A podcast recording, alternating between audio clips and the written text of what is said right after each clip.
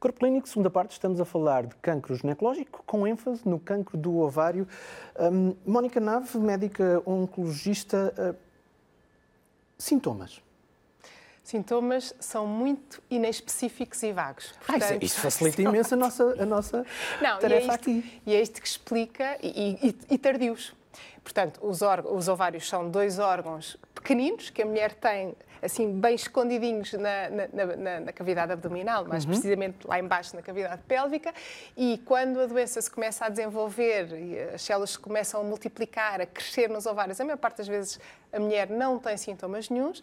Quando a doença sai do ovário e vai para os órgãos à volta, à volta da bexiga, à volta do intestino, cá mais para cima na barriga, a mulher começa a ter queixas. E, portanto, as queixas normalmente podem começar com uma queixa de peso sobre a bexiga, uma, uma sensação de vontade uh, de urinar, uh, de urinar, alterações da, da, maneira como o intestino funciona, ficam com uma dor uh, tipo cólica, que as leva mais ou menos à casa de banho, podem sentir a barriga distendida, mais volumosa, podem sentir uma dor mais difusa em toda a barriga. E, portanto, estes eh, sintomas são sintomas de outras situações clínicas. Eh, Sim, que podem ser identificáveis com outras patologias. Exatamente. E, portanto, a mensagem é que a mulher deve estar atenta a sintomas de novo, que não tinha e passou a ter, e que, sobretudo, persistem no tempo. Ou seja, se hoje está mais mal disposta, com uma sensação de que tem uma digestão mal feita,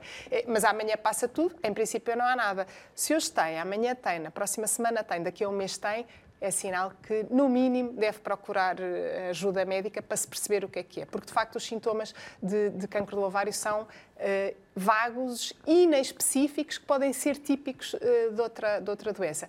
Normalmente, localizam-se muito na região da barriga, na região uhum. abdominal. Uh, e, e, portanto, muita atenção aos sinais que o, que o nosso corpo nos dá. Se calhar essa era uma das mensagens que devíamos deixar aqui. Depois, outro aspecto importante que também gostamos de salientar é, ao contrário do que se passa noutros cancros ginecológicos, nomeadamente no cancro do colo do útero, que é um cancro para o qual há um programa de rastreio uh, que é implementado a toda a população para o cancro do ovário, apesar de inúmeros estudos terem tentado arranjar um, um, método de rastreio que nos permitisse um diagnóstico precoce e com isto diminuir a probabilidade de uma mulher morrer de cancro do ovário, isso nunca aconteceu. Portanto, efetivamente, nós não temos nenhum método de rastreio que possamos implementar. E, portanto, Aí os centros de referência ginecológica, oncológica, é um de ginecologia oncológica... Eles entram depois disso. Eles ah. entram, portanto, não mas, há rastreio... Mas ajudaria também? Uh, não havendo rastreio, não. Quer dizer, ajudaria. E como é que se faria esse rastreio? Houve, e há vários estudos a nível mundial a, a decorrer para tentar perceber se ecografias periódicas okay. uh, uh, ginecológicas, se determinados marcadores tumorais certo. que pesquisamos no sangue pode, podem ser importantes, outro tipo de, de, exames de imagem, mas até à data atual não há evidência de que nenhuma destas ferramentas de, de diagnóstico seja vantajosa para, para rastreio. Portanto, o, os centros de, de, de referência para a ginecologia oncológica entram um bocadinho depois, entram, portanto, eh, não há rastreio, portanto a mulher tem que estar atenta ao seu, ao seu corpo. Ao mínimo Mesmo sinal... não sentindo nada? Não. É, ao mínimo sinal de que okay. alguma coisa pode não estar bem, okay. uh, fazer, fazer, procurar ajuda. E, e, de facto, quando, é, quando estamos perante uma suspeita clínica de um carcinoma do ovário, de facto, estas mulheres devem ser referenciadas para equipas multidisciplinares treinadas no, no, tratamento deste tipo de doenças, porque o seu tratamento, desde a cirurgia até à, à terapêutica que, eu faço, não é? A terapêutica sistémica, que engloba a quimioterapia, os inibidores da PARP, outro tipo de terapêuticas, um, exige alguma diferenciação, alguma expertise que nem todas as equipas médicas têm. E, portanto... Essa ajuda prévia, estou em crer que uh, Cláudia Fraga, uh, da MOG, a Associação Movimento Oncológico Ginecológico, pode dar essa Sim, ajuda. O aumento de literacia em saúde é essencial na nossa população e para isso nós temos, fizemos estes folhetos que alertam exatamente para os cancros ginecológicos que estão aqui dentro e depois para os sintomas muito tenos que existem, como a Mónica já referiu. Portanto, os sintomas são, que a Mónica estava a falar estão, estão... aqui uh, resumidos para que a, Isto é distribuído à população, portanto, são os nossos folhetos da associação. Uhum. Tentamos distribuir pelo máximo de mulheres possíveis para que realmente estarmos muito atentas aos nossos, ao nosso corpo. E se houver algum sintoma que persista mais de uma semana, mais de 12 dias, tem que se contactar diretamente ao ginecologista ou médico de família. Aí sim, para que haja um encaminhamento célebre, para que se façam meios diagnóstico rápidos, como um TAC, e depois então ser encaminhado para as equipas de ginecologia oncológica de referência que não existem, mas que nós sabemos onde é que estão as boas equipas médicas em Portugal. Repare que, para além desse pequeno panfleto, trouxe mais material Sim. que... que, que... Uh, este é o guia do cancro do ovário, conseguimos fazer para que as mulheres, quando sabem que estão com cancro no ovário, terem uma referência, porque o trabalho tem que ser multidisciplinar. Não é o trabalho só de um oncologista ou do ginecologista ou do quem nos opera. Não, é um trabalho multidisciplinar em que a parte psicológica é muito importante também. É diferente ver o copo meio vazio do que ver o copo meio cheio. Certo. Portanto, eu costumo dizer a todas, até brincam comigo, ânimo alto e não se estressem por antecipação, que é muito mal. Há mulheres que nós fazemos muitas vezes exames mensais. Há mulheres que acabam de fazer um exame e já estão em stress com o exame que vão fazer a seguir, ou quem faz três em três meses.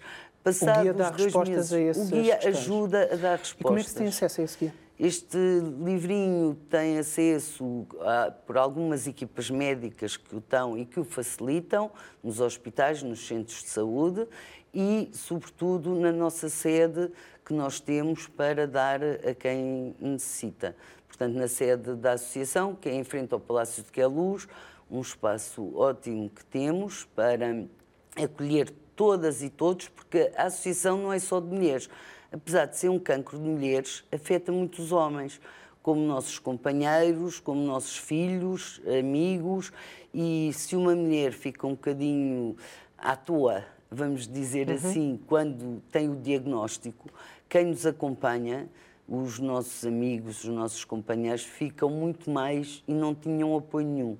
Nós agora temos, temos muitos homens já, felizmente, na associação, alguns companheiros, alguns filhos, eh, amigos, e, portanto, é assim, e os homens têm que nos dar um grande apoio, o nosso humor também muda um bocadinho, às vezes ficamos com um bocadinho uh, mal feitio, eu sempre o tive, portanto não mudei. Assumidamente. Gosto, gosto da gosto sua sinceridade nesse aspecto, sim. Uh, e, é portanto, uh, temos que nos ajudar mutuamente e é muito mais fácil ultrapassar quando temos um núcleo familiar, seja ele qual for, sólido, o núcleo Uh, reduzido familiar, seja, pode, pode ser companheiras, seja o que for, uh, sólido que nos apoia e nos percebe, do que quando há muitas mulheres que ficam sozinhas e estão completamente sozinhas neste processo. Aí a associação ainda é mais importante porque consegue-lhes dar mais apoio, porque não fazem ideia a quantidade de mulheres que passam por todo este processo e que são sozinhas, porque muitas não têm filhos ou têm filhos como este país manda-os para fora, lá fora e não conseguem fazer este percurso apoiando uhum. a respectiva família. Há muitos divórcios também, porque muitos dos homens não conseguem perceber eh, as diferenças do humor, as diferenças corporais. Eu tinha uma barriguinha toda fita e agora tenho uns pneuzinhos cheios de cicatrizes, mas eu sou feliz assim. E temos que nos adaptar às diferenças da vida, portanto temos que eu aprender. Eu sei que a... não são as únicas eh, ferramentas de comunicação que tem, já vamos falar das outras, mas para já aproveito nisso que estava a falar a, a Cláudia para falar com, com a Mónica. No, no, seu consultório aparecem só mulheres? Ou aparecem uh, equipas de pessoas que estão relacionadas com as, as mulheres? É... Ou é mesmo um, cam um caminho muito solitário? Na minha experiência, uh, eu devo dizer que a maior parte das mulheres que eu sigo tem algum suporte ou familiar ou, ou, ou de amigos. Uh, e, portanto, na minha experiência pessoal, eu não tenho uh, muitas doentes a fazer este percurso sozinhas.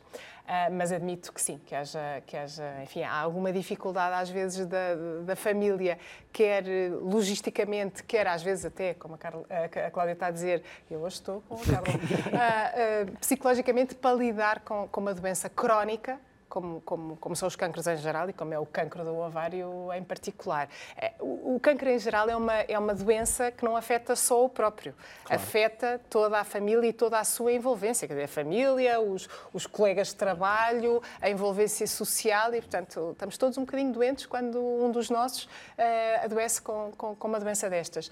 Um, mas, e, portanto, na minha experiência, apesar de tudo, eu tenho presenciado algumas ondas de solidariedade, quer da família, quer do, dos amigos, com a maior parte das minhas doentes. Portanto, não tenho esta vivência desta maneira, mas admito que sim. Uh, o que facilita um pouco o sim. seu papel. Porque, claro que sim. porque também, acredito que também tenha que ser também um pouquinho psicóloga. Claro que no, sim, claro é? que sim. Nós, nós, eu não é só dizer, uma nós técnica, não somos, não é? claro, não somos prescritores de medicação. Nós, nós cuidamos. Eu nem gosto de dizer que eu trato doentes, eu cuido de pessoas, portanto, seres humanos, que no, no, percurso da sua vida tiveram um, um, contratempo destes que é a doença, não é? Portanto, e o cuidar faz parte de, do cuidar faz parte desta abordagem holística do, do, do ser, do ser humano. Deixe-me só acrescentar, porque eu tive o prazer de colaborar na elaboração deste guia que, que a que a Cláudia falou, e eu acho que ele resume. Há bocado falávamos de literacia em saúde e necessidade que estas doentes têm, que são de repente confrontadas com uma doença da qual sabiam nada ou muito pouco, eh, e portanto são confrontadas com a, com a necessidade de ter informação. E hoje em dia a gente sabe que o acesso à informação é fácil, a internet está cheia de informação, que pode ser informação pouco rigorosa, pode ser informação geradora de confusão e, e haver um documento que é um documento simples, visualmente eh, eu acho que está bem conseguido, com um grafismo até agradável um, e, e, sobretudo, uh, escrito com muito rigor uh, científico e abordando estas várias facetas da doença e, e, e, da mulher doente. E, portanto, eu quero dizer que foi para mim um, um prazer colaborar na, na, na edição deste, deste guia e, e espero que de facto que ele chegue a muitas mulheres com cancro do ovário ou muitas mulheres que não tendo cancro tenham alguma curiosidade, sem querer ir tra ler tratados de medicina, para saber um bocadinho mais acerca da doença. Acho que de facto muito bem conseguido e foi uma iniciativa louvável. E não estamos só a falar de ler, porque e isto dá-me especial prazer de dizer, porque também sou podcaster, também tenho um podcast. Temos um podcast, Estou Careca de Saber, que sai aos Que é um título 8. extraordinário, diga-se de passagem. É eu devo dizer que até gostei da minha experiência de estar careca. Foram os meus filhos que me raparam o cabelo da primeira vez que fiz quimioterapia.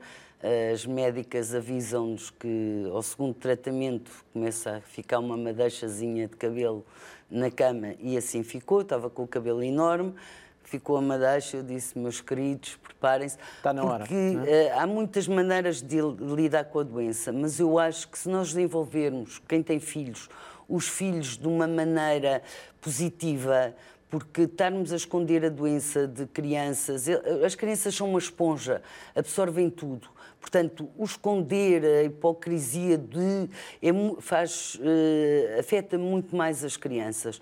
Eu, no meu caso, envolvi os meus filhos, estavam com 11 e 15 anos, eu envolvi-os e expliquei-lhes o que se ia passar com a mãe, com uma linguagem acessível a crianças e disse: vai-me cair o cabelo, portanto, os meninos vão comprar uma máquina de rapar cabelo e vão rapar o cabelo à mãe.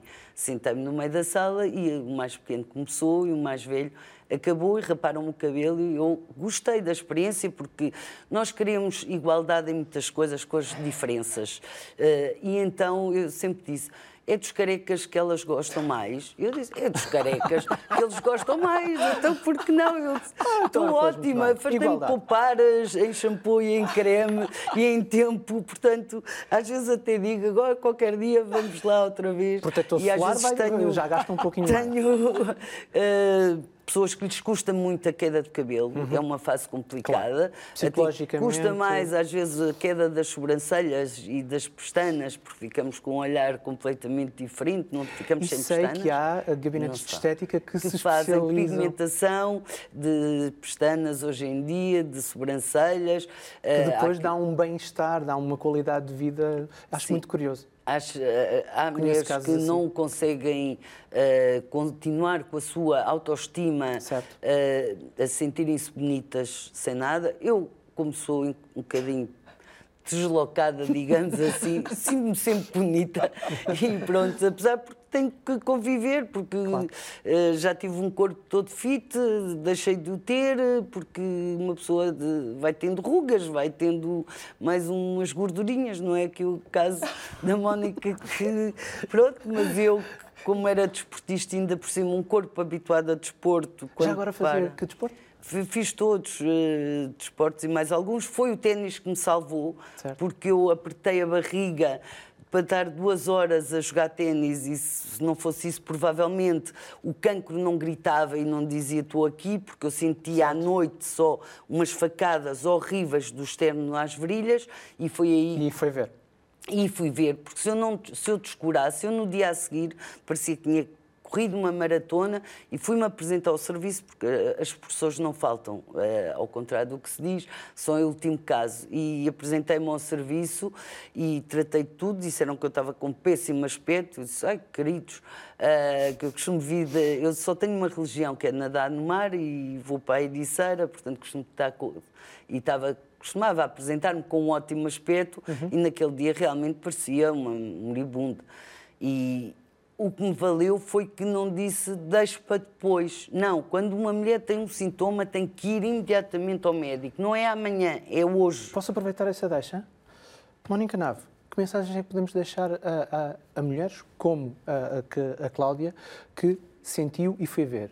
Mensagem... Esta mensagem sente, não passa amanhã ou não passa daqui a uma semana, vai procurar ajuda. É daquelas situações em que mais vale pecar por excesso, ir e não ser nada, ser uma, uma gastroenterite aguda que na semana a seguir já passou, do que de facto deixar passar. E há muitas mulheres que estão um, dois, três meses com estas queixas de, de dor, desconforto, peso eh, abdominal e não procuram ajuda. Essa é uma mensagem. A segunda mensagem é, e voltamos um bocadinho ao princípio do programa. No princípio do programa falámos que 15 a 20% de todas as mulheres que têm cancro do ovário têm uma alteração genética uh, uh, que explica esse cancro do ovário e, em algumas delas, essa alteração genética pode ser uma alteração familiar, existir em mais membros e, portanto, a outra mensagem... Haver histórico, portanto. Exatamente. E, portanto, a outra mensagem que eu, que eu acho que é importante passarmos é mulheres que saibam que na sua eh, família há casos de muitos cancros da mama ou alguns cancros do ovário, e aqui o cancro do ovário tem um peso mais importante, eh, devem alertar os seus médicos assistentes, os seus médicos de família para esse aspecto. Mesmo sendo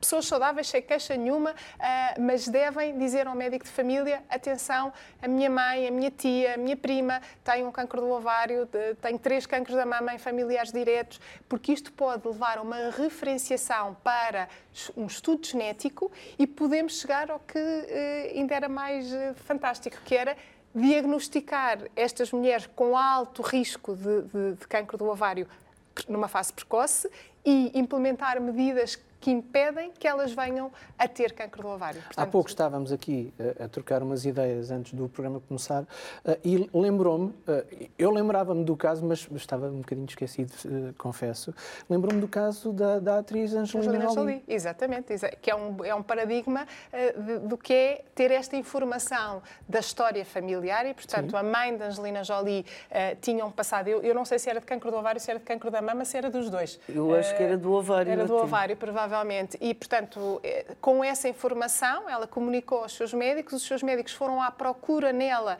uh, da existência de uma alteração genética que foi encontrada, uma mutação do tal, de um dos tais genes BRCA, e, e com isto implementaram-se medidas que reduziram o risco dela vir a ter na vida dela, quer cancro do ovário, quer, um cancro, da, quer cancro da mama, que é o outro uh, tumor muito associado a, a, estas alterações genéticas. Portanto, é importante as mulheres saudáveis, mesmo sem sintomas, estarem atentas e conhecerem a sua história familiar e reportá-la aos seus médicos. Porque, em última instância, pode até não acontecer nada. Claro, se nós é? implementarmos... Mas não se perdeu nada também. Ganhou-se. Ganhou-se. Ganhou porque a probabilidade o risco de uma mulher que não é portadora desta mutação vir a ter cancro do ovário ao longo de toda a sua vida é um risco considerado baixo, quando falamos da população em geral. Quando falamos destas mulheres portadoras destas mutações, podemos estar a falar de riscos que vão até aos 60% ao longo da vida, uh, comparadas com riscos de 2%. Certo. Portanto, não há qualquer dúvida que se ganhou muito se nós, de facto, conseguirmos implementar medidas que reduzam uh, uh, este evento, que é o cancro da mama, de acontecer nestas mulheres. Estávamos ainda a falar nas atividades da, da MOG, portanto, temos um podcast, temos a literatura, temos mais o quê? Uh, nós tentamos aumentar a literacia em saúde em tudo. Uh, também já agora falando que às vezes há um efeito secundário, como nos tiram os gânglios linfáticos, ah, linfidema secundário, que o melhor é o que digo sempre, é a água salgada, é o mar, que aumenta o retorno vernoso e é gratuito, portanto, as pessoas têm que estar atentas. Nós, além de aumentarmos e tentarmos aumentar a literacia em saúde, temos várias atividades, como caminhadas, palestras, damos o curso de Porte Básico de Vida, que é dado por um dos nossos sócios, que está no sexto, está, acabou medicina agora. Uh, e, portanto, fazemos muitas atividades, concertos solidários. Aproveito para agradecer ao Carlos Alberto Muniz, ao Fernando Torda, à Ana Lains, ao Paulo Lourenço e a toda a equipa técnica da Barraca, temos um concerto solidário lá, para dar voz com uh, modelos uh, passados de um, luso, um estilista luso-americano que fez o favor em, uh, em vestir as nossas moglianas, como nós chamamos, e meninas saudáveis, e, portanto, a interação de todos. Temos várias atividades, fazemos muitas caminhadas também, portanto vejam os nossos, as nossas redes sociais, Facebook, Instagram, vamos pondo as atividades, uh, o nosso telefone, estamos disponíveis sempre para fazer todo tipo de acompanhamento que é necessário. Muitas vezes eu estou sempre a cravar, desculpem-me o termo, os médicos para nos darem segundas opiniões muito importantes que descansam uh, as doentes, quando têm uma opinião idêntica, às vezes eh, baralham um bocadinho, mas é muito bom porque as descansa. E, portanto, nós fazemos um temos aumentando cada vez mais o nosso leque de atividades, que é muito importante eh, porque as pessoas sentem-se, como eu já disse, não sendo o caso de muitas pacientes que vão um, a vários tipos de hospitais, há muita gente que está na solidão e mesmo quando não estão na solidão, às vezes a pior solidão é quando se está no meio da multidão. Mónica? E... Pois, eu, eu se calhar quero complementar isto que, que a Cláudia está a dizer e com razão.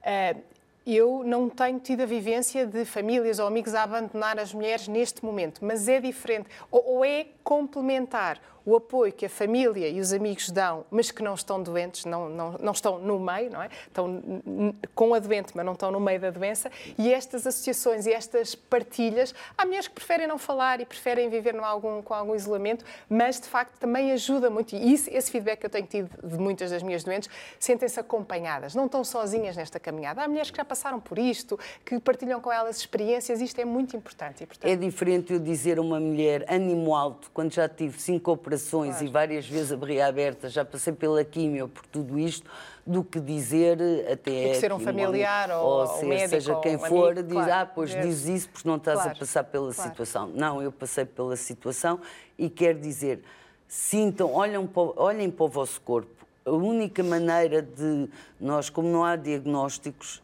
é sentirmos o corpo e não descurarmos nenhum sintoma e irmos com encaminhamento muito rápido para os médicos.